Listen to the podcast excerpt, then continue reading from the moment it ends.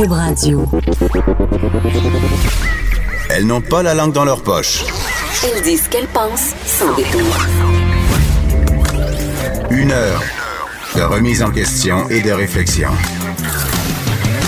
Geneviève Peterson. Vanessa Destinée. Les effrontés. Bonjour tout le monde, j'espère que vous avez passé un excellent week-end. On est contente de vous retrouver ce matin et euh, une affaire. Je pense que Vanessa et moi, nous sommes les deux seules personnes sur la Terre à ne pas avoir écouté le premier épisode de Game of Thrones hier euh, qui passait. Et là, attention, on va pas vous spoiler si vous l'avez pas vu. Certainement Peut-être qu'on est trois. je vais me lever et quitter parce que je ne veux pas connaître les spoilers et je fais très attention en ce moment à ma navigation sur les réseaux sociaux parce que j'ai peur que les gens mettent plein, plein de commentaires, que les gens Mais réagissent. je veux pas, moi, je veux pas voir parce que c'est sûr que je vais tomber sur la mort de quelqu'un qu'il Ben faut oui, pas que je exactement, sache ou exactement. peu importe. Puis la raison pour laquelle je l'ai pas vu, c'est que hier, euh, j'étais à la clinique sans rendez-vous avec ma fille pour un suivi, mais ça tombait bien parce que ma fille est tombée en skate et euh, on soupçonnait qu'elle s'était cassé le pied. Et là, je me pointe dans le bureau du médecin pour le suivi parce qu'elle a eu des, des prises de sang, des tests de routine finalement. Et là, je demande au médecin, Vanessa, je dis... Est-ce que vous pourriez regarder son pied en même temps? Parce que ça m'inquiète vraiment, il est très enflé, elle peut pas marcher dessus, j'ai peur que ça soit cassé.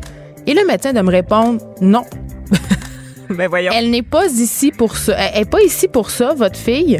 Si tout le monde dans le sans rendez-vous faisait comme vous, euh, on s'en sortirait pas. Je- Il faudrait prendre un autre rendez-vous. Ben voyons. J'ai dit, est-ce que vous me niaisez? Est-ce que vous me niaisez, monsieur le médecin, que mon enfant de 9 ans est ici avec une- un pied possiblement cassé, donc elle souffre, elle n'est pas capable de passer, euh, de marcher, pardon, et vous voulez pas la passer parce que dans le fond, il veut facturer deux fois? Ben voyons. Ben donc. c'est ça qui se passe.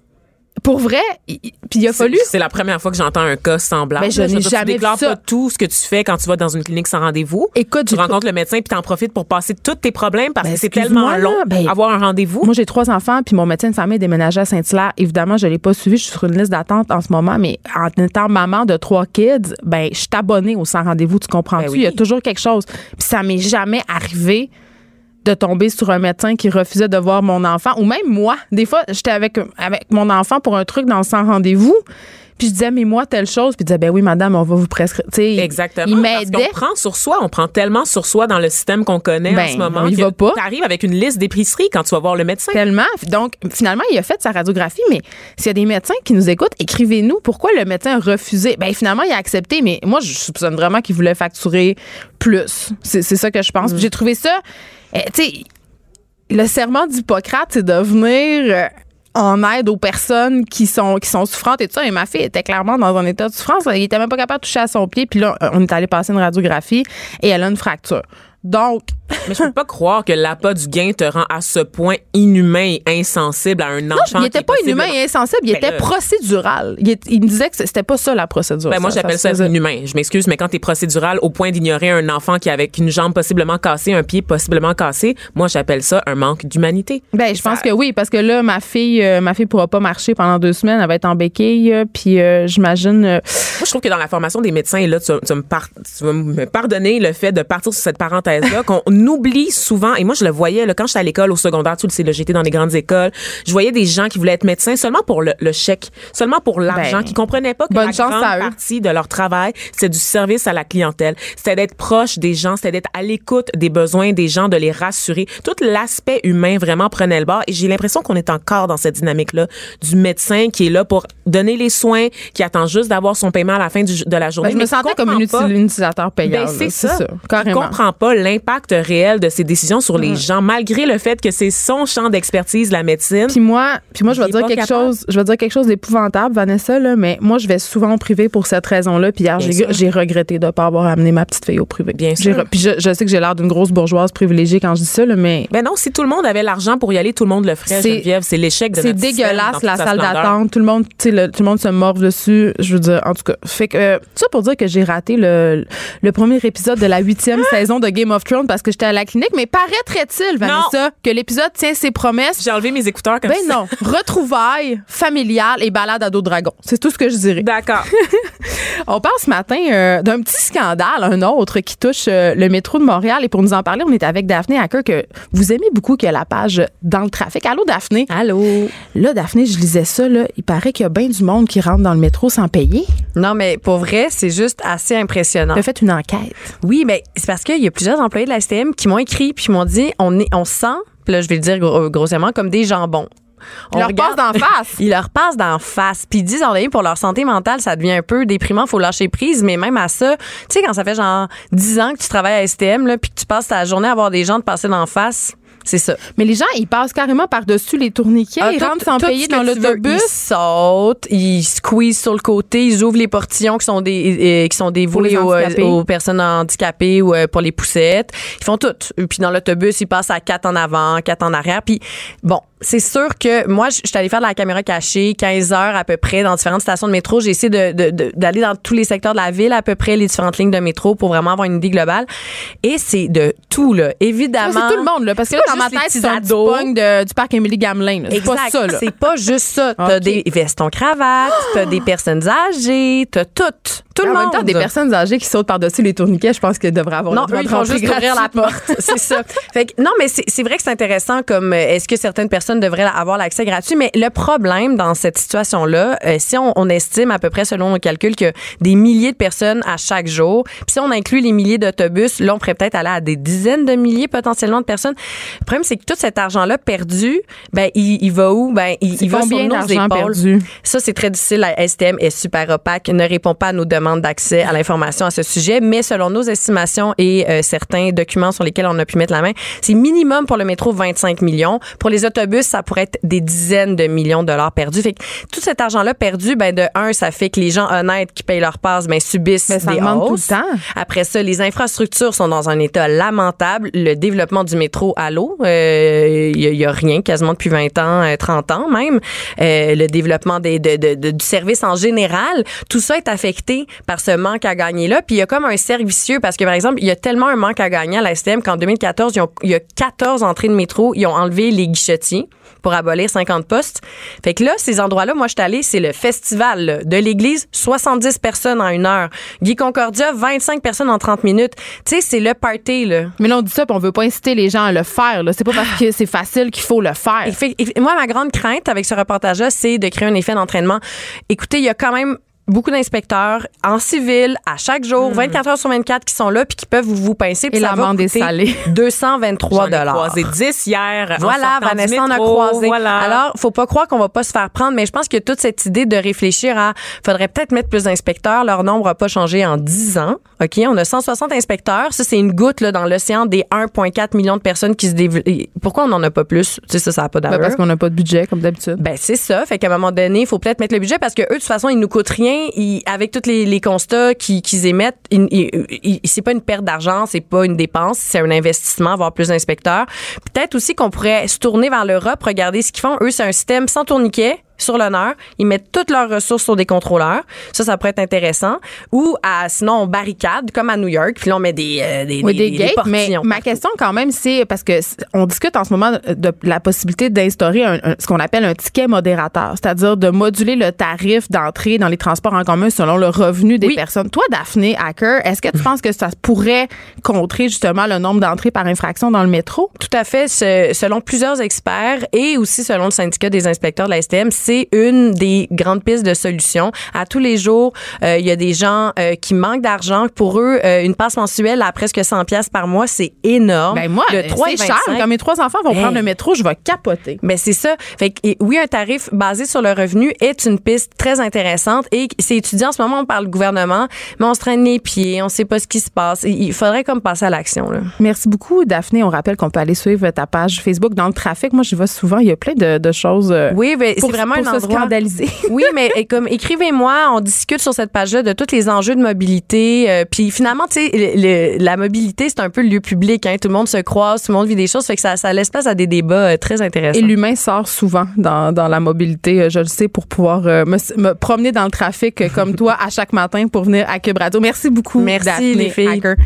Hey, Vanessa, on revient sur la saga Gad Elmaleh. Ouais. Il y a Martin Petit qui a réagi hier à Tout le monde en parle parce que Ga- Gad Elmaleh, évidemment, c'est cet humoriste français qui aurait plagié euh, les numéros de plusieurs humoristes, dont des humoristes québécois. On en a parlé ici à l'émission et la semaine passée, je crois, euh, que Gad Elmaleh est allé d'une espèce de déclaration très, très euh, douteuse. Il dit que c'est le public qui comprend pas. Effectivement, donc Gad Elmaleh qui continue de s'enfoncer en fait. D'abord euh, après avoir nié en fait qu'il empruntait des sketchs en disant que c'était des sources d'inspiration. Donc on rappelle que c'est des humoristes d'ici, notamment on a Sugar Sammy, on a Martin Petit, on a Martin Matt également. Oui, c'est pas des deux de pique là. Non, effectivement, on a aussi euh, mon Dieu euh, celui Seinfeld aussi qui a Louis C.K. aussi je crois. Oui, c'est ça. Donc lui on, on, mais lui on, il faut plus prononcer son nom. Lui est dans, un petit peu dans l'eau chaude pour un petit MeToo. Exactement. Mais donc Gad Elmaleh qui disait s'être inspiré euh, évidemment de ces humoristes-là qui l'admirent. Par contre, un, utilisateur anonyme des réseaux sociaux qui se fait passer pour Copycat, qui utilise le pseudonyme Copycat, a fait un montage en fait des différents numéros d'humour de Gad Elmaleh en les mettant, en les superposant à ceux des artistes originaux. On n'est plus dans l'emprunt parce qu'en humour c'est un procédé quand même. Euh, il y a des droits d'auteur, tu peux acheter des numéros et les adapter à ton marché. Puis c'est un peu comme ça qu'il s'était défendu euh, Monsieur Elmaleh. Mais là, on, on, est, dans, le plagiat. On est dans le copier-coller littéralement et je le dis parce que c'est sur deux tableaux. Si vous allez voir les vidéos du Copycat, en fait, c'est que vraiment c'est juxtaposé et tu peux voir à quel point on a vraiment juste plagié. Il n'y a pas, y a pas d'inspiration. Qu'est-ce qu'il a dit, Martin Petit? C'est du plagiat. C'est-tu fait plagier? Ben, en fait, oui, c'est fait plagier. Et ce qu'il dit, en fait, que c'est... Euh, il y a comme une espèce de code de chevalerie dans le milieu de l'humour où on a... Quoi? Un code de chevalerie, c'est ça qui... Pour le Boys Club? Je... Oh! oh! Je reprends ces mots, Geneviève. En fait, c'est qu'il dit que généralement, ça ne se fait pas, évidemment, de se copier les uns entre les autres. Il dit que c'est pas possiblement la pire chose que tu peux faire un humoriste, c'est de voler ses numéros d'humour. Et même ses enfants qui ont 9 ans et 11 ans savent que ça se fait pas. Donc, comment quelqu'un de la stature de Gad Elmaleh ah, mais en même temps, là, c'est drôle quand même. Là. C'est basé sur la bonne foi. C'est pas légiféré. Donc, le code d'honneur, on s'entend que des fois, il prend le bar. Là. Mais ça ouvre, en fait, le débat sur la propriété intellectuelle dans le milieu de l'humour, effectivement, parce qu'on le sait, l'art veut, veut pas. Il y a toujours des emprunts. Ça se répète, que ce soit dans le cinéma, la littérature, la musique, c'est fait d'emprunts. Puis Gad Elmaleh disait, tu sais, on est tous dans la même culture, donc c'est normal qu'on ait les mêmes blagues. Je comprends, là, dans ben le sens que, tu sais, euh, on rit souvent des mêmes travers, les relations de couple, ce qui se passe au niveau sociétal. Ben oui, on les humoristes. gros depuis 20 ans, puis c'est pas, c'est pas Martin Petit ni Gad Elmaleh qui ont inventé ça. Non, sauf que, sauf que lui, j'ai l'impression que les humoristes dont, euh, dans lesquels il puise, là, littéralement, ben, ils sont pas trop courants non plus, là. C'est sûr qu'il y a des modes aussi en humour, veut, veut pas. C'est influencé par les tendances de l'époque. À un moment donné, tout le monde faisait de l'absurde. À un moment donné, tout le monde faisait de l'humour corrosif. À un moment donné, c'était des jokes vulgaires. T'sais, on a des courants qui sont indéniables dans le monde de l'humour, comme c'est le cas dans toutes les autres courants de culture. T'sais. Donc, ça devient facile à ce moment-là, en faisant tes réflexions sur la vie de tous les jours, d'être dans l'air du temps. Tu vas voir un spectacle d'humour aujourd'hui, je m'excuse, mais tout le monde parle d'environnement. Mais quand c'est les mêmes blagues, à un moment donné. À un moment donné, ben, dans le cas de Martin Petit, il disait que c'est un numéro qu'il avait fait au moins 250 fois et il l'a lui-même vu. Il a lui-même assisté une fois à Gad Elmaleh qui faisait un de ses numéros. Puis il s'est dit, oh wow, ok, c'est tellement obvious, c'est tellement évident que c'est sûr que c'est un hasard. C'est une drôle de coïncidence. Il a dit qu'il se sentait mal. Sur le coup, il se sentait mal pour Gad Elmaleh parce qu'il est comme, ah, ça ressemble vraiment à mon gag, c'est poche, tu sais. C'est déjà... Euh, déjà fait, been there, done that. C'est un gag épuisé, puis il en fait un similaire avant de se rendre compte que c'était vraiment juste un gag qui, avait été volé en toute connaissance de cause. Là, je te pose une question, puis tu peut-être pas la réponse, Vanessa, mais est-ce qu'il l'a confronté? Est-ce que les humoristes l'ont confronté, l'ont questionné? Je pense qu'ils ne l'ont pas confronté. Je pourrais pas dire quelle est la relation des humoristes. Il me semble que j'ai un petit courriel, moi. Ce que je sais, c'est qu'il y a eu une prise de position du Bordel, qui est cette salle de spectacle à Montréal où est-ce qu'on fait du stand-up, donc de l'humour de type américain avec un tabouret puis un micro. On sait que c'est géré entre autres par Mike White puis un collectif d'humoristes. Ceux-là ont dit que Gad Elmaleh n'était pas le bienvenu chez, au Bordel, donc ils lui ont fermer carrément les portes. Il n'est pas personnel non grata s'il est de passage à Montréal. Pour ce qui est du reste du milieu d'humour, ben c'est sûr qu'avec la chute de l'empire juste pour rire, il y a comme quelque chose. C'est un milieu qui est chambranlant en ce moment, ben, mais est-ce qu'il pourrait s'exposer à des poursuites?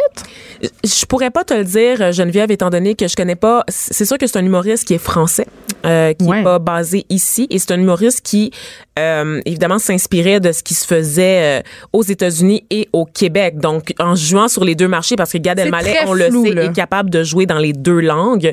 Euh, donc, je n'ai pas, je sais pas en ce moment s'il y a des démarches judiciaires qui ont été intentées contre lui. Par contre, je sais qu'il y en a qui ont été intentés contre Copycat, ce fameux Oh oui. internaute, a- internaute anonyme, parce qu'on essaye de savoir c'est quoi son identité. On essaye également de savoir comment il a obtenu, comment il a fait sa recherche, comment il a pu obtenir toutes ces vidéos-là et les monter.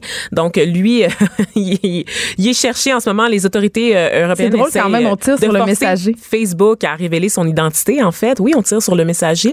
Et du côté des humoristes, ben, la solution, selon moi, selon moi, selon mon humble avis, ce serait le boycott. Donc, d'arrêter de lui donner une tribune, d'en appeler au grand festival qu'on a ici, juste pour rire, mais aussi le nouveau festival. Une espèce de sanction, finalement. Exactement, de ne pas lui ouvrir les portes grandes ouvertes du Québec s'il est de passage ici. Donc, euh, mais c'est un milieu qui se tient serré en général, euh, Oui. celui des humoristes. Là, donc, hein, le code de chevalerie va sûrement faire en sorte que M. Gad Elmaleh Il va être barré. va être barré. Il est déjà barré du bordel, euh, en tout cas. Ouais. Qu'est-ce qu'on fait le dimanche, Vanessa, à part son lavage puis son ménage? Écoutez Game of Thrones, mais on a dit on l'a l'avait pas raté. fait, ça. Non, on scroll bras le Facebook et Ah, puis on, on, on, s'adonne à, à cliquer, en tout cas moi, euh, sur des plaisirs coupables, c'est-à-dire des articles du sac de chips, des trucs un peu clickbait que j'adore et dont je parle régulièrement ici à l'émission avec Caroline J. Murphy, des, trucs de potin. Et hier, j'ai pas pu m'empêcher d'aller voir euh, sur euh, la page du sac de chips dans la section Billie Jane, Billy qui a été rebaptisée Billy. Voici les 35 plus beaux looks d'un star à Coachella. Oh! Coachella, c'est un festival qui, qui a lieu chaque année dans le sud des États-Unis, si je ne m'abuse. En Et Californie. Oui, euh, c'est ça, évidemment. Et là, euh, tous les influenceurs les plus hauts du monde, les vedettes, tout le monde qui, qui a un compte Instagram qui pogne un peu, là, Dites-vous et là-bas. Coachella, c'est ce qui a donné naissance à Oshiaga chez nous. C'est ça. C'est inspiré de Glastonbury au Royaume-Uni. C'est C'est-à-dire c'est un festival où on va pour écouter de la musique, mais surtout se faire voir. Ben, c'est ça. Tu viens de le dire. C'est surtout pour se faire voir et les gens se font voir, pas rien qu'un peu.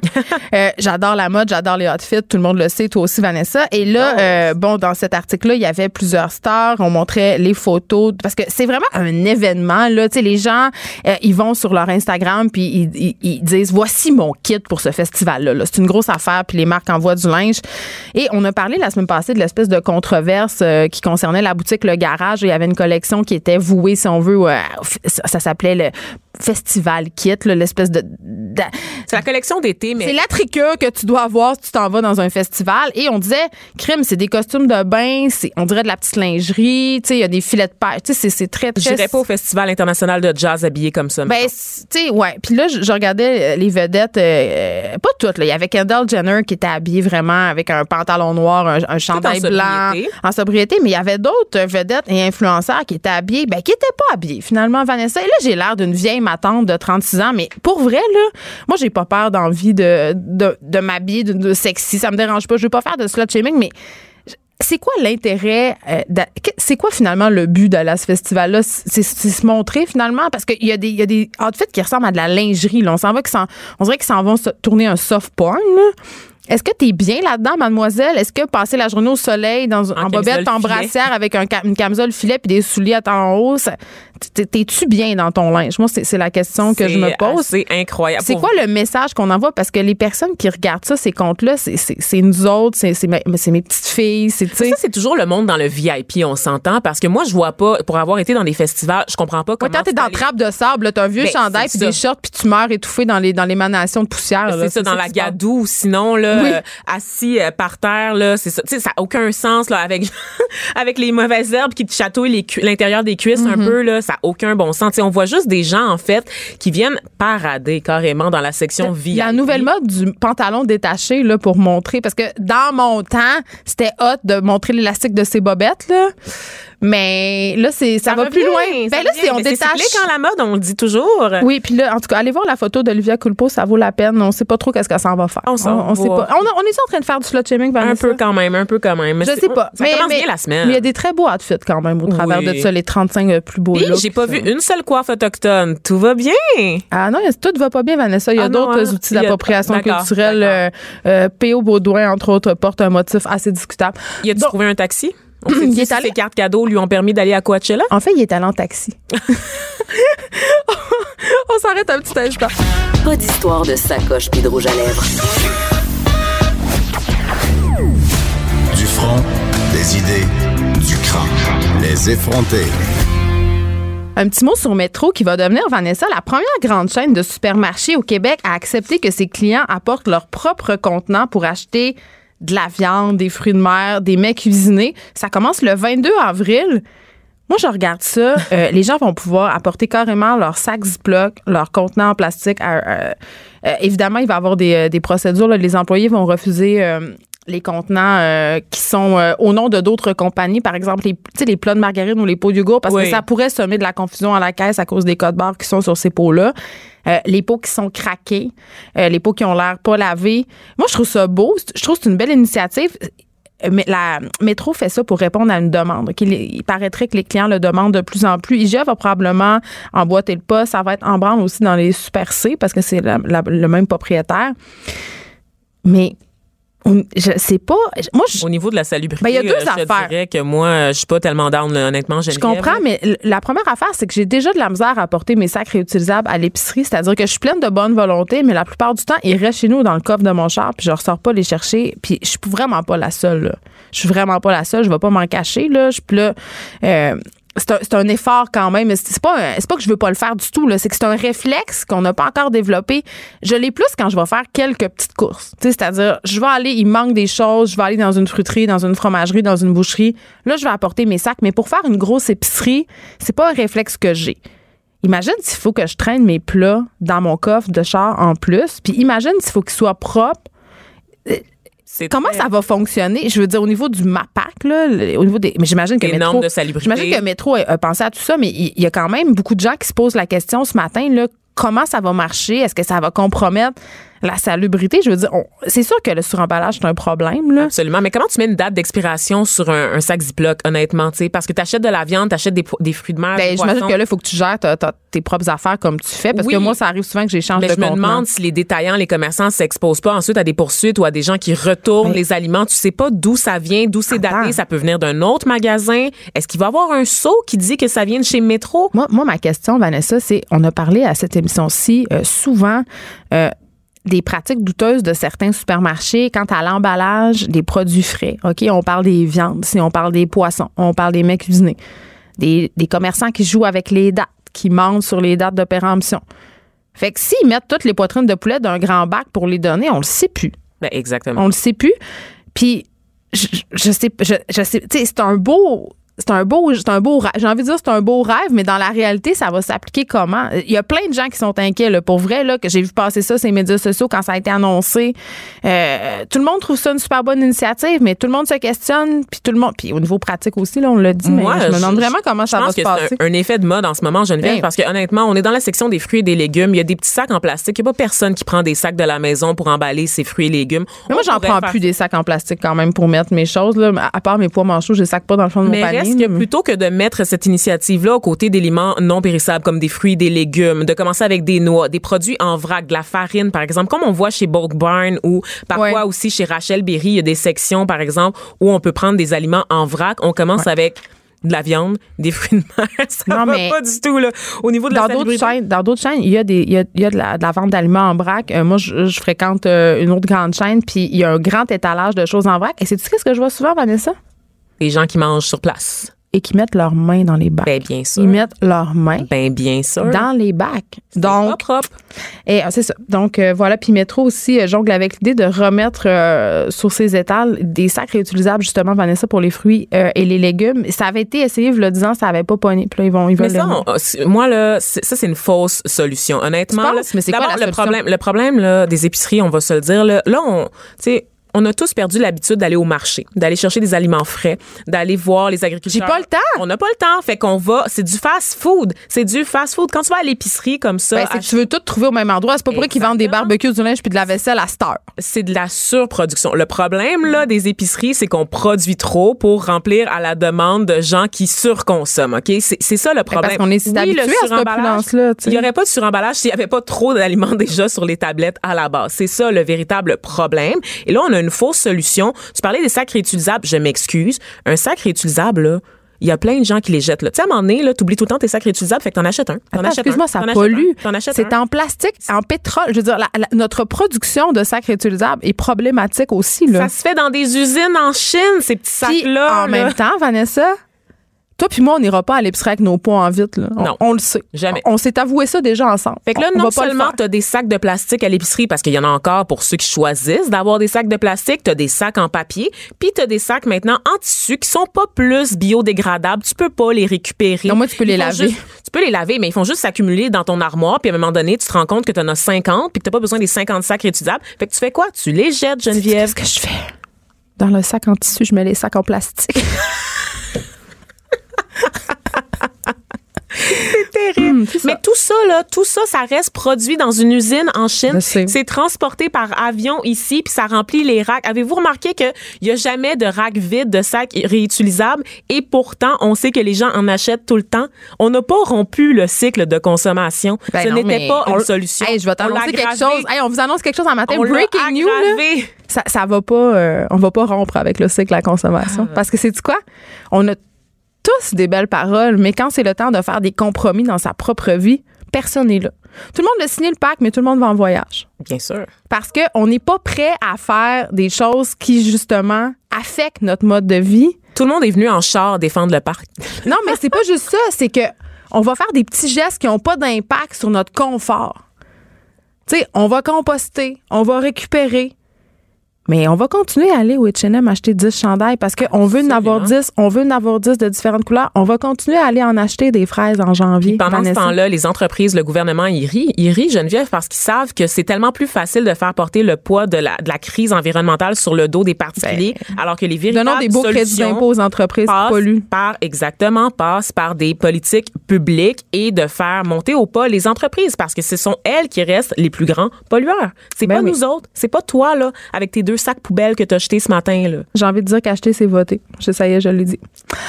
Alors, Vanessa, on parle souvent de, fake news à l'émission.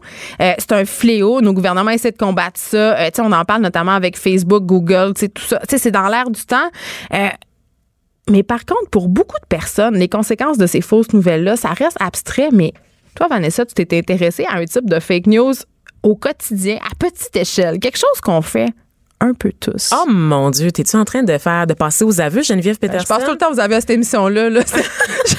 Sérieux, je dis tellement d'affaires. J'ai plus, j'ai plus de secrets. Ouais, ça, ça devrait s'appeler le journal intime de. Geneviève et de Vanessa. et de Vanessa accessoirement. Alors euh, Geneviève, tout ça a commencé avec un reportage que j'ai vu passer, tu le sais, moi j'aime ça plugger des reportages de d'autres médias, un, un reportage fait par ma collègue Bouchra Watik, grande amie à moi qui travaille pour Radio-Canada.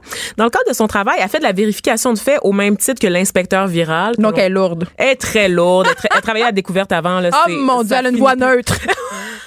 Ça finit plus de finir. Tout ce que je dis est fascinant.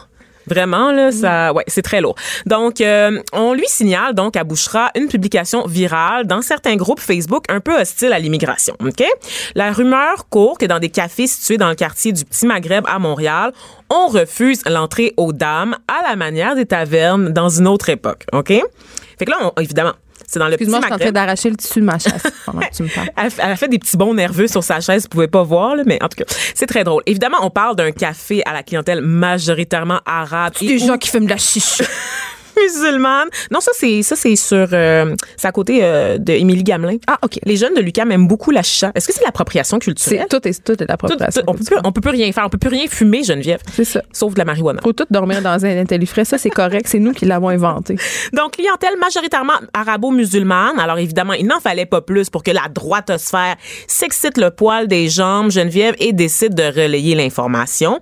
Adresse, numéro de téléphone, page Facebook, des marchands, des méchants, méchants cafés qui ne respectent pas les valeurs québécoises.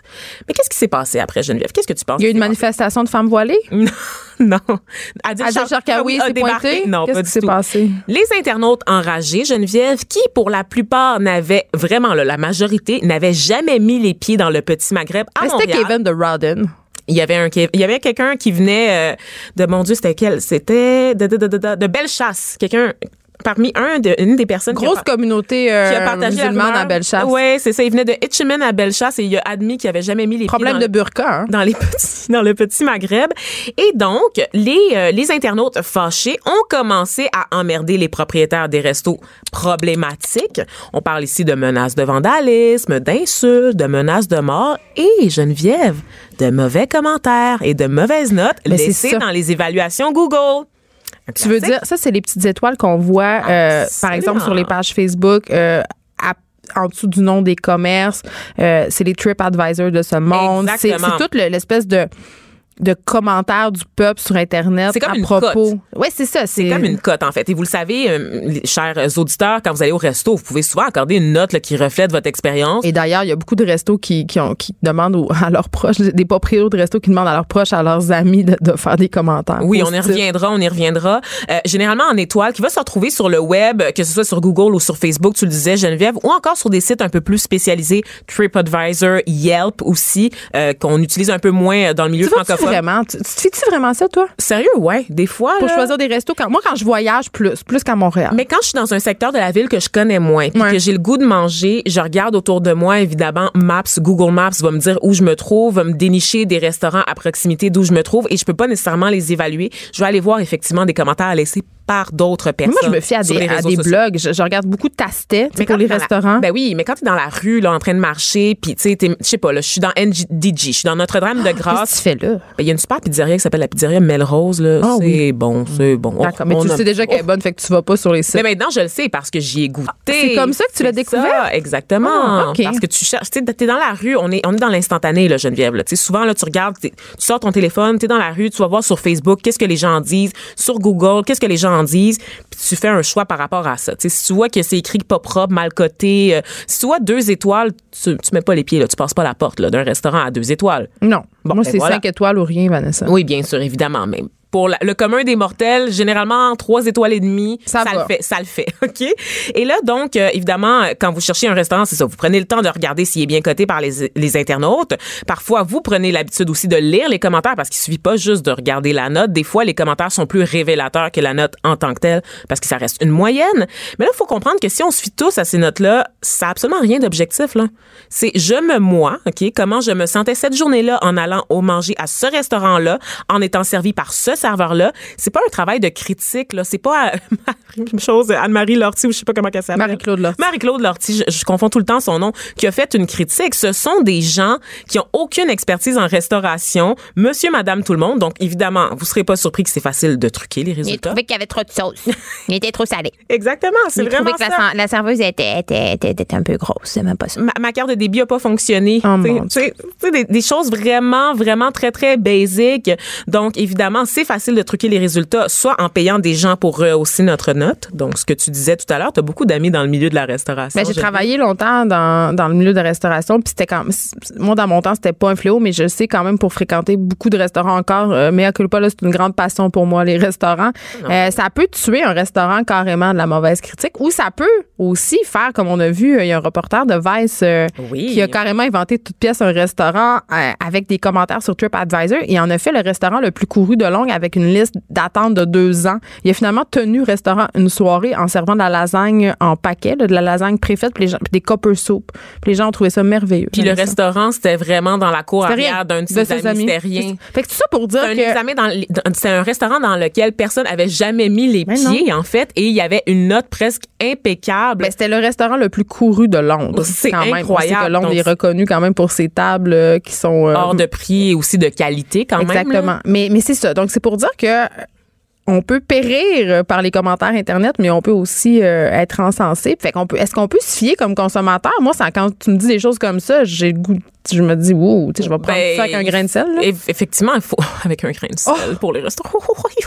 Donc il faut en prendre et en laisser effectivement Geneviève. Donc c'est un procédé qu'on appelle l'embriadement. Donc cette- ces campagnes là qu'on fait soit pour le salissage ou soit pour oui, parce que pour les augmenter- personnes, ça se peut aussi. Ben oui, puis c'est c'est pas euh, c'est pas sans conséquence évidemment parce qu'on sait que le système de cotation comme ça peut avoir des impacts sur le chiffre d'affaires. Ben oui. Puis c'est basé, tu sais, comme je te dis dans le cas de ces restaurateurs du petit Maghreb, c'est de la mauvaise foi, c'est une campagne de salissage contre eux, des gens qui ont vu passer leur code de 4 étoiles à 1 en moins de Puis 24 à la défense heures, de ces gens-là, à la défense de ces gens-là qui ont fait du salissage, tu vois ça passer, tu dis ça donne même pas de bon sens, tu vas pas vérifier, puis tu dis ben moi je suis pour ça, les valeurs québécoises d'égalité, puis ça n'a pas de sens oui, que les que femmes tu lis puissent les pas rentrer des commerces, tu vas mettre ton grain de sel, fait que ça fait boule de neige. Absolument et je, Les je gens veulent pas mal faire nécessairement. Les gens veulent pas mal faire, mais en même temps, ce sont des gens qui ont jamais mis les pieds dans ces restaurants-là, Geneviève, encore une fois. Et comme je te le dis, dans le cas de, de ces restaurants-là du Petit Maghreb, on s'est rendu compte que non, c'était pas vrai que c'était interdit aux femmes. C'est une rumeur, c'est faux, c'est un mensonge. Ben, c'est ça. Fait qu'il faut peut-être avant avant quand on voit des choses qui nous scandalisent sur les médias sociaux, c'est facile d'aller vérifier. Deux, trois petites recherches, Ben oui. deux, trois petits clics sur deux, trois petits liens, puis là, tu vois si c'est vrai ou pas. Tu sais, c'est quand même pas sorcier, là. Mais on n'a pas ce réflexe-là. On est dans l'instantanéité, on est choqué, on a une réaction tout de suite maintenant, puis c'est ça qu'on c'est ça qu'on fait. Et là, je te parle pas des trolls qui, eux, mènent de véritables campagnes Ah, de salissage. On l'a tantôt, vu, là, on l'a sur vu des pour personnes. le cinéma. On- Oui. oui. on l'a vu pour des personnes, mais on l'a vu dans le cinéma, entre autres. Là, Oui. Quand il y a eu Ghostbusters, le remake féminin, par exemple, plein de trolls masculinistes sont allés, j'en donner une mauvaise note. film, ouais. Avant même que le film soit sorti, accessible au grand public, sont allés mettre des notes de zéro pour être sûr que le, le film sorte avec des mauvaises critiques. Donc, ça, ça se fait couler d'avance, en fait, cette culturels. là, ça a tellement été intense, Vanessa, que le site Rotten Tomato, qui est un site de ranking de films là, où on peut aller faire des critiques, donner des notes justement, euh, a décidé de ne plus laisser les gens commenter les films avant leur sortie. Et C'est logique dans le fond. Ben, bien sûr. Tu sais, parce que le film, il- personne l'a vu. Je veux dire, pourquoi on va le commenter? Mais ça, ça fait pas poser des questions sur l'espèce de culture dans le du commentaire. Tu sais, les médias sociaux, c'est une belle chose. Ça, ça a permis la démocratisation de la parole. Ça a permis aux gens de s'exprimer. Ça a permis aussi à des commerces qui abusaient ou des gens qui offrent des mauvais services. D'être exposé. Oui, tu sais, de devoir de leurs actes ou de leur, ou de leur fraude. Mais en même temps, ça donne un énorme pouvoir Absolument. aux consommateurs, un pouvoir très, très grand. et qui est utilisé parfois à des fins idéologiques, qui est détourné, Geneviève. Tu sais, on parlait, là, on parlait euh, des films, mais il y a eu le cas de CNN aussi quand Donald Trump a commencé à dire que CNN c'était de la fake news. Tous ses supporters sont allés accorder la note de 1 à ce média-là, qui était quand même une institution aux États-Unis, mais ils ont décidé de saboter, en fait, la, la, la crédibilité de l'institution, donc de CNN, en des notes de 1 dans Google Reviews. Ceux qui se rappellent aussi de l'histoire de Cécile le lion, vous vous rappelez ce petit lion, ce petit lion, ce grand lion d'Afrique qui avait été tué en fait par un dentiste. Ce dentiste-là euh, avait son propre cabinet. Des internautes enragés par le par le phénomène du braconnage et par cette histoire-là là, de vraiment de dentiste qui traque une bête, euh, une bête qui était quand même assez superbe, qui avait un pelage assez exceptionnel en fait et qui était proté- protégée, ont décidé d'aller saboter les les, euh, les résultats en fait la cote de son cabinet de dentiste. Donc c'est devenu une campagne de lynch- lynchage pour ce oui. dentiste-là. Mais c'est pas c'est pas sans conséquence. Et trois ans plus tard, il y a encore des mauvaises évaluations qui se Est-ce qu'il a fait font. faillite? Ben, il, Sûrement. il a disparu dans la nature. Mais on pouvait faire la même chose au niveau de la critique culturelle au Québec en quel- euh, il y a quelques années. là, Il y a des critiques qui assassinaient des films avant même leur sortie, des livres aussi. Mais ce sont des gens qui sont payés pour faire ça. ce métier-là. Là, la différence, c'est que souvent c'est les gens. monsieur, prennent- madame, tout le je monde. sais, mais les gens, ils lisent une critique puis ils prennent ça comme parole d'évangile Oui. puis ils disent, ben, c'est forcément pas bon, c'est marqué sur le site que c'est pas bon. Tu sais, faut, souvent, il faut se faire euh, Sa sa propre propre idée. idée. Restez là, on s'arrête un petit instant puis on parle de McGill après la pause qui a abandonné le nom Redman. Puis toi, Vanessa, euh, t'as un petit bémol par rapport à tout ça. L'actualité vue autrement. Pour comprendre le monde qui vous entoure. Les effrontés. On le sait, Vanessa, ça a fait couler beaucoup d'encre depuis quelques années. Les noms des équipes sportives, puis pas seulement au Canada, ça a commencé à se voir aussi aux États-Unis. On, on remettait en question euh, des noms comme les Chiefs parce que c'était euh, insultant pour les Premières Nations, c'était de l'appropriation culturelle. Et là, il y a McGill qui abandonne, euh, qui abandonne le nom Redman, qui emboîte le pas. Et effectivement, donc les Redmen qui identifiaient les équipes sportives masculines de l'université McGill au même titre que les Carabins, par exemple, pour l'université de Montréal. Euh, évidemment, ce nom-là avait fait l'objet d'une polémique à l'automne dernier parce que plusieurs étudiants autochtones pointaient quand même le caractère raciste de l'appellation, donc un caractère péjoratif pour les peuples autochtones. Et là, euh, il y a eu comme une espèce de débat à l'interne au sein de la communauté universitaire. La communauté étudiante a décidé vraiment de faire ses propres démarches. Donc, ils ont fait un, un sondage, une espèce de campagne pour voir si on pouvait forcer la direction à changer le nom de l'équipe sportive. Et il y a 79% des votants qui se sont prononcés en faveur du retrait du nom. Et la direction, évidemment, de McGill, voyant ça, s'est dit, wow, OK, on va peut-être considérer ça, on va mettre ça sur la table des discussions, on va regarder qu'est-ce qui se passe avec ça. Mais là, Qu'est-ce qui s'est passé? En cette ère de politiquement correct, Geneviève, il en fallait pas plus pour mettre le feu partout. Tous les chroniqueurs, les commentateurs, monsieur, madame, tout le monde se sont emparés de cette histoire-là et c'est devenu beaucoup plus gros que ça l'était réellement. Tout le monde avait une opinion sur les Redmen de McGill, généralement des Blancs, en fait, qui criaient à la dictature des minorités euh, ethniques, sexuelles, religieuses, encore une fois alors que c'était quelque chose qui allait être réglé à l'interne par l'université. Là. Il y avait personne au sein de l'université qui voyait un problème au changement. Même les, les gens, en fait, les membres des équipes des Redmen qu'est-ce que tu me dis, étaient que en faveur les- du changement de nom. C'était les Blancs qui étaient fâchés pour une affaire qui ne concernait pas vraiment? Ou c'était les Blancs qui étaient fâchés pour une affaire qui les concernait pas vraiment. Effectivement, oui, je l'ai dit, Geneviève, et ce sont ces mêmes Blancs-là qui seraient probablement très indignés si une équipe anglophone d'un quelconque pays anglophone décidait d'avoir Frogs comme nom d'équipe. Ils le verraient comme une insulte. Et des fois, je me dis qu'on a un peu perdu cette capacité-là à se mettre à la place des autres. Ça fait des années qu'il y a un débat, des décennies même, qu'il y a un débat là, sur la qualité du nom Redman. Beaucoup de gens essaient de réécrire l'histoire en disant que ça n'a pas un fond raciste, mais oui, à la base, c'était pour se moquer des Autochtones, des peaux rouges. C'est ça l'histoire derrière le nom euh, de cette équipe-là. Et on est content de, se, de, de voir qu'en 2019, on est capable de passer par-dessus sans faire un caca nerveux, du moins dans la communauté universitaire. Pour ce qui est du reste de la population, ben, je sais pas, Geneviève. On n'a pas de contrôle. J'espère qu'on va pouvoir passer à une autre controverse euh, très bientôt. L'été semble. Geneviève Peterson. Vanessa Destinée. Les effrontés. Il y a un article dans le clin d'œil du mois d'avril qui m'a euh, fait sauter en bas de ma chaise, que j'ai trouvé vraiment intéressant parce que euh, c'est une question que que je me suis posée, qu'on se pose euh, souvent à l'émission. J'avais envie d'inviter l'auteur de ce fameux article, Joseph Elfassi. Allô? Bonjour. Euh, Joseph Elfassi, journaliste, auteur. Euh, tu parles des répercussions du mouvement MeToo euh, sur la jante masculine. Et là, c'est là où, quand j'ai commencé à lire ton texte, je me disais, bon, un autre gars qui va se plaindre que depuis le MeToo, on peut plus cruiser. C'est-tu ça? Ben, c'est c'est pas du tout euh, juste d'un point de vue masculin parce que euh, la, drague, quand elle est hétérosexuelle, elle se fait entre hommes et femmes et donc c'est quelque chose qui implique vraiment autant les hommes que les femmes. Et euh, c'est pas nécessairement se, disons, se plaindre d'une situation changeante, c'est d'abord de, de constater qu'on est en pleine révolution. Et donc à partir de cette révolution-là, il y a un système brisé qui est un peu en ruine, euh, qui a qui a qui a fonctionné pendant un certain moment, mais qui vraisemblablement avait des lacunes majeures ou des problématiques majeures. Et maintenant, on est dans une nouvelle ère, et c'est un peu de savoir, ben, qu'est-ce que ça, qu'est-ce que ça implique euh, de rencontrer des autres, d'essayer d'aller à, la rencontre de l'autre, euh, romantique ou quoi que ce soit, quand tu connais pas la personne et que tu connais pas ses balises. Qu'est-ce que tu fais? Comment est-ce que tu approches une personne à l'ère de MeToo, alors que tout le monde est un peu euh, crispé un peu dans ses dans ses relations, selon ce que les personnes que j'interviewe observent, dont l'autrice Fiona Schmidt qui a écrit le livre L'amour après MeToo des chercheurs, etc., qui disent que en ce moment il y a une petite tension parce qu'on ne sait pas trop euh, ce qu'on peut ou ne peut pas faire. Mais la, la tension, elle est de quel côté? Parce que j'ai envie de, de te dire, Joseph Elfassi, que le monde du dating, selon moi, avait des problèmes bien avant Absolument, MeToo. absolument. Personne sait où se garrocher, personne sait quoi faire, puis il y a des différences culturelles aussi incroyables. On est tous un peu mêlés. C'est une question de code, j'ai vraiment l'impression. Et, euh, et tandis qu'avant, les codes étaient beaucoup plus implicites. C'était dans le, euh,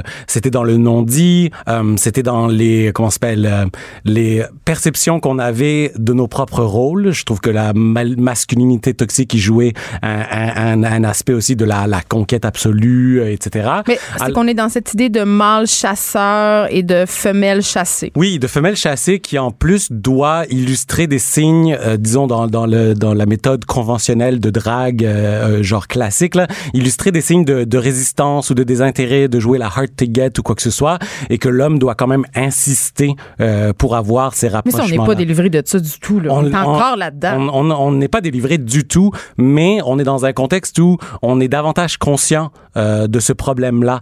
Et, euh, et autant chez les, les hommes que chez les femmes, autant chez les hétéros que chez euh, la communauté LGBTQ, puis autant chez les plus vieux que chez les plus jeunes. C'est-à-dire qu'en ce moment, en général, il y a comme un, un peu une phase transitoire dans laquelle on est tous. Mais en même temps, je peux pas m'empêcher de penser parce qu'on voit euh, depuis deux ans des figures puissantes tomber, euh, des personnes plus âgées aussi. Puis là, j'ai pas envie qu'on nomme leur nom. On les connaît tous ces personnes-là, des, des gros réalisateurs, des gros producteurs, des gérants de festivals, des hommes puissants. C'est Ouais. beaucoup des hommes, Ouais, malheureusement. ben Euh, puis j'ai entendu beaucoup de gars dans mon entourage dire ça me fait peur. J'ai l'impression que mes comportements n'ont pas toujours été adéquats, comme s'il y avait des choses qui étaient plus acceptables aujourd'hui. Mais je te pose la question, Joseph. Est-ce qu'on peut être condamné pour des gestes? Est-ce qu'on peut être condamné aujourd'hui pour des gestes qui étaient jugés acceptables avant? Ben oui, mais je pense que c'est ça en fait la, la révolution dans laquelle on Mais est. Je veux dire, C'est un peu bizarre quand même. Ben c'est euh, oui, c'est c'est bizarre, mais je veux dire euh, c'est c'est la c'est ça la notion des changements des normes sociales. Le, le- la- le problème est que euh, le comportement inacceptable en soi est pas nécessairement hyper défini. Euh, le- L'inacceptable, du moins, est un spectre dans lequel on peut jouer large. Tu sais, entre le euh, le gossant, le problématique et l'inacceptable, il y a comme toute une variété euh, d'actions, de gestes et de paroles. Et je pense que euh, quand ça vient à la drague, euh, ce qui euh, ce qui mène plus vers l'acceptable, à mon avis, là, ce qui crée euh, une, un, comment ça s'appelle, un climat moins moins tendu où il y a moins de risques de De genre, peur? de ouais, c'est c'est l'écoute. Genre c'est fou mais c'est vrai c'est vraiment simple mais s'écouter soi d'abord. C'est-à-dire que euh, je pense que dans la masculinité toxique, il y a cette notion de l'hyper conquête absolue nécessaire. Donc si tu rencontres quelqu'un et que tu vois une ouverture, tu es obligé d'y aller genre. Si si l'option se présente à toi, il faut que tu y ailles et, et il faut que tu performes une fois que vous êtes rendu ou quoi que ce soit alors que c'est tu si tu prends un deux secondes, un deux minutes puis tu te demandes est-ce que moi je désire cette personne-là? Est-ce que moi je désire ce rapprochement? Ben à partir de là, tu peux euh, euh, non seulement ne pas euh, faire des avances que tu ne souhaitais même pas faire, mais ensuite tu te poses aussi la question sur le désir de l'autre si tu te poses la question sur ton propre désir. Et en ce sens-là, tu es plus à l'écoute, puis ce, les, les, les comportements problématiques sont plus difficiles du moment où on considère l'autre comme une personne ayant potentiellement des désirs euh, qui doivent être écoutés. Tu m'amènes euh, à te parler d'un segment dans ton texte que je trouve fort intéressant. C'est un segment où on parle de la culture pornographique dans Ouais. laquelle on baigne. On en parle aussi souvent. Euh, Fiona Schmidt qui explique qu'on vit dans une société où on consomme le sexe en permanence et où justement cette culture pornographique-là s'est étendue. Sais, elle, elle est un peu partout et que ça brouille les pistes, ça aussi. Oui. On parlait de rôle défini, là.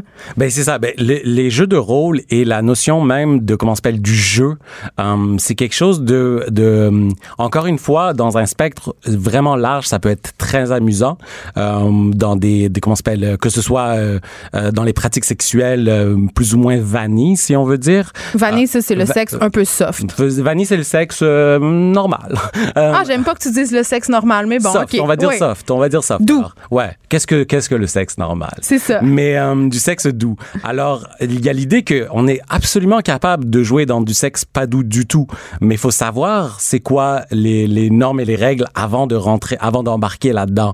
C'est-à-dire de ne pas présupposer euh, que l'autre est into les mêmes choses que Ne pas que faire un Yann. Gomeshi de soi-même. Exact, exact. Parce que c'est ça, c'est pas mal le sexe hardcore parce que euh, je disais ça puis il y a des femmes qui disent regardez là, c'est pas la fin du sexe hardcore, c'est pas la, la fin des pratiques sexuelles euh, un peu olé olé, c'est juste qu'on doit s'assurer qu'au cœur de ces pratiques-là, il y a du consentement, il y a du bien-être parce que c'est vrai que t'as pas envie de faire ça avec quelqu'un avec qui t'es pas à l'aise. C'est juste qu'on joue dans des zones tellement hypersensibles qui sont tellement liées à nous, de fa- à notre identité de façon euh, différente et à nos expériences personnelles que euh, il faut une certaine euh, maîtrise quand on joue à ces jeux-là. C'est-à-dire que du moment où on où on est dans dans la rencontre de l'autre, c'est vraiment l'idée de euh, savoir au fur et à mesure et ça n'a pas toujours nécessairement besoin d'être euh, disons euh, explicite et verbal, mais c'est dans un contexte où on communique, puis on se regarde, puis on s'écoute, puis la respiration est un indicateur, la, la, la, la pression des mains est un indicateur, comme l'écoute fait en sorte que tu sais un peu euh, si la personne elle est en train d'aimer ou non une certaine chose, et donc il y a la possibilité, et avec les mots, de euh, comment s'appelle, d'avoir du sexe qui est tout à fait euh, euh, compatible pour vous deux, mais dans lesquels il faut au préalable être certain que ça intéresse l'autre. Mais c'est ça. Là, tu m'ouvres la porte. Attends, il y a quand même une différence majeure, puis tu le soulignes, euh, entre ce que les hommes estiment être une agression sexuelle et ce que les Incroyable. femmes estiment. Incroyable. Ça, là, ça m'a jeté en bas Ouais, de ma chaise, ouais, Joseph ouais. Elfassi. On n'a pas du tout la même. Les gars sont un peu comme. Ils se sentent pas très concernés. Mais c'est ça ce que Fiona Schmidt disait, Ouais. c'était qu'avec toutes les personnes qu'elle a interrogées, à peu près toutes les femmes qu'elles ont rencontrées ont subi une forme euh, de, de harcèlement ou d'agression sexuelle ou ont subi une drague lourde, disons. Alors quoi une que- drague lourde pour c'est, toi? c'est, une- c'est du harcèlement sexuel en gros. Ouais. et euh, et euh, du côté des, des hommes, peu d'entre eux se sentaient euh, concernés dans leur expérience passée ou courante de. C'est qu'il y a Ah, pas de remise en question? Il n'y a pas de remise en question. Ça doit être ça. Ça doit être. Il n'y a pas de remise en question. Puis aussi dans le dans un contexte où une personne est, euh, est victime, elle, elle ressent beaucoup plus euh, le comment s'appelle l'agression que euh, la personne peut-être insouciante, indifférente ou malveillante qui elle le fait sans trop euh, de remise en question par rapport à soi. Tu sais, surtout parce que euh, dans l'éducation et dans la culture généralisée, ces attitudes là sont valorisées. Mais sont glorifiées, Exactement. Donc donc on glorifie une attitude euh, qui devient perceptible chez les hommes, mais qui devient très désagréable, néfaste et euh, oppressant pour les femmes. Est-ce que le mouvement MeToo, selon toi, a créé un fossé entre les gars et les filles? Ben moi, je pense que le fossé, il existait bien avant le mouvement MeToo. Moi, ce que j'ai l'impression, c'est que ce, ce, ce mouvement MeToo, c'est, c'est comme si on utilisait une sorte de harpon pour rapprocher le fossé, tu sais. Donc c'est comme t'essaies le, le, la chose est violente. C'est vraiment comme il y a de la douleur, ça s'effrite, il y a de la friction, etc. Mais c'est dans un rapprochement. C'est dans un dialogue. C'est dans la notion de on, guys, ça fait comme vraiment longtemps qu'on qu'on interagit de façon plutôt plate. On sait qu'on s'aime bien, on sait que quand on est ensemble, on peut faire des choses vraiment amusantes, mais il serait peut-être temps de considérer tout ce qu'il y a autour puis de voir que euh, nos euh, désirs puis euh, nos comment s'appelle nos euh, euh, nos besoins sont sont écoutés de façon aussi légitime que les vôtres. Et, et dans un dans une façon euh, explicite d'assumer les désirs de chacun, c'est-à-dire d'assumer le désir sexuel chez les femmes explicitement et d'assumer le caractère plus euh, euh, à l'écoute et potentiellement euh, réfractaire des hommes qui doivent pas se sentir constamment obligés d'aller de l'avant. D'être James Bond. Exactement. Il nous reste pas beaucoup de temps, mais je, je peux pas m'empêcher de te dire, c'est bien beau tout ça, ton texte, il est super intéressant, mais, mais il a été publié dans un magazine féminin. Ouais. Il y a pas beaucoup de gars quand même qui lisent le clin d'œil. Comment on fait pour les rejoindre ces gars-là pour qu'il y ait une prise de conscience? Um, ben je connais pas assez le lectorat précis de. Ben, Clin j'ai l'impression que tu t'adresses à un public un peu déjà converti. Là, Ouais, tu sais. ouais, mais- Les gars, ils veulent-tu ils veulent-tu l'entendre ce discours-là? Ils veulent-tu se remettre en question? Absolument. Je veux dire, j'ai discuté avec beaucoup de garçons et beaucoup de filles, évidemment, pour ce pour ça. La plupart des hommes voulaient voulaient témoigner anonymement, comme Ben, un témoignage anonyme, ouais. ce qui peut se comprendre. Mais il y a y a une prise de conscience qui se fait de plus en plus, puis il y a un désir de comment s'appelle un peu euh, D'assainir l'ambiance. oui, puis de défricher le territoire tous ensemble, un peu d'utiliser nos machettes, puis de juste voir dans quelle direction on peut se rendre collectivement. Et c'est pas du tout un sentiment exclusivement féminin que de devoir, euh, euh, je veux dire, euh, créer ce rapprochement-là. Merci, Joseph Elfacé, pour ton texte fort intéressant. On plaisir, rappelle merci que c'est dans le clin d'œil du mois d'avril. Cube Radio.